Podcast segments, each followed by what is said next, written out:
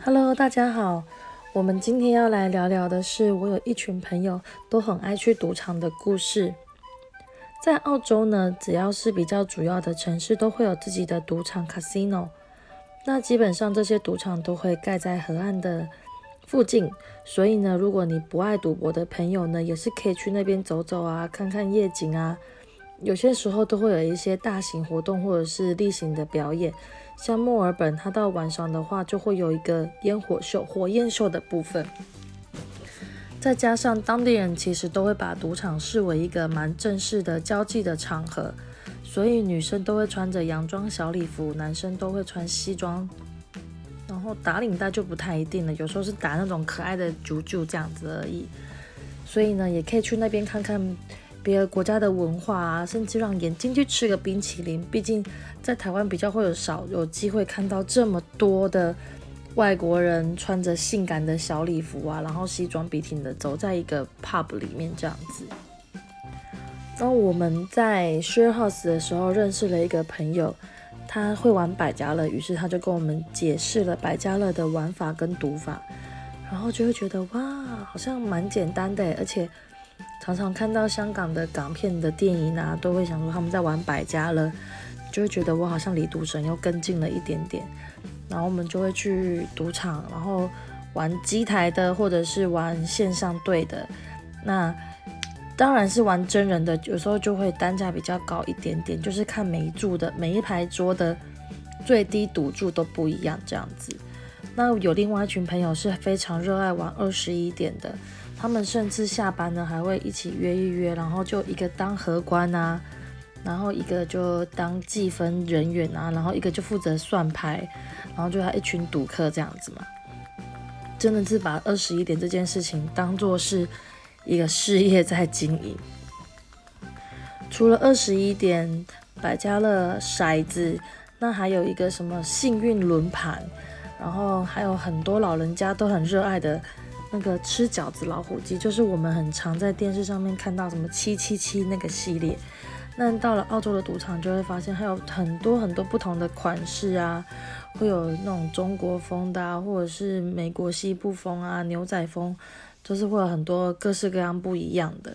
那我觉得澳洲也是个很开放的地方，你常常会看到坐着那种轮椅啊，或者是。嗯，等下电动车的人就直接把他的车就开进了那个吃饺子老虎的位置，然后就开始在那边按按按按按这样子。那我有一个朋友就说，吃饺子老虎这个呢，一定也是要非常的讲求气势，你一定要打得很用力，然后才会出你想出的那个什么牌啊，或者是图案啊什么之类的。那我也有真的有去现身去操作了一下，然后就立马被保安制止。他跟我说不可以这么用力的打那个机台，当下真的蛮尴尬的。在这里也要呼吁大家，小赌怡情，真的你就是要有个计划，说我今天大概就是拿多少钱出来玩，才不会影响到生活，再去赌场这样子会比较好。像我有一个朋友，他们就有一个逢赌必胜的秘籍。这个秘籍就是呢，首先，如果你先下了一块钱，这一块钱输了，你的下一注就是两块；如果两块再输了，下一注就是四块，就是以此倍数类推这样子。那我真的奉劝大家，虽然是逢赌必赢的秘籍，但真的也是要非常的看运气。我就血淋淋、眼睁睁的看着我一个朋友，真的运气太差了，他的最后一把是输八百。那也把他的身家都输光了，所以他也没有钱再下另外一个一千六，把钱全部赢回来。所以真的就是大家还是要有心里有个底，小赌可以，但是还是不要影响到你的正常的生活。如果你真的不小心就是有了毒瘾，没有关系，赌场的厕所都会有贴公告，都会告诉你说，如果你有毒瘾的话。你可以寻求谁谁谁会来协助你，帮助你戒掉你的毒瘾哈。我真觉得澳洲也是蛮特别的，开了赌场又怕你上瘾，然后还在厕所贴这种 重要的讯息，呼吁大家千万不要染上毒瘾哦。记得有戒毒的需求的话，我可以来找我们帮助你哦。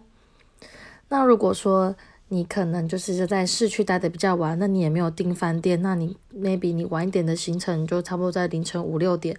你也可以去到 casino 这边耗一下你的时间，因为毕竟它里面还是蛮舒适的，会有很多沙发啊，只是比较不太能够睡觉，保安一定会赶你，会在那边巡逻。那在里面的饮食也没有什么问题，水啊、吃的啊、喝的啊、饮料啊、厕所那些都是非常的完美，就是完整的技能在里面。那就希望有机会在大家在赌场相见喽。那真的可以去上牌桌玩一玩，花个一两百、几百块钱去玩一下牌桌，那个感觉真的完全不一样。所以也蛮期待接下来有机会，等到疫情过后可以去澳门去看一下，是不是就跟港片一样用的很浮夸啊？可能摆个什么金蟾蜍啊，是不是真的人在里面做抽烟啊？这样子。那如果你有去过澳门的赌场的朋友呢，也欢迎留言，然后告诉我说哪一个澳门的赌场呢？你是觉得最值得一定要去的？然后今天就先到这里啦，希望大家都有个美好的一天，拜拜。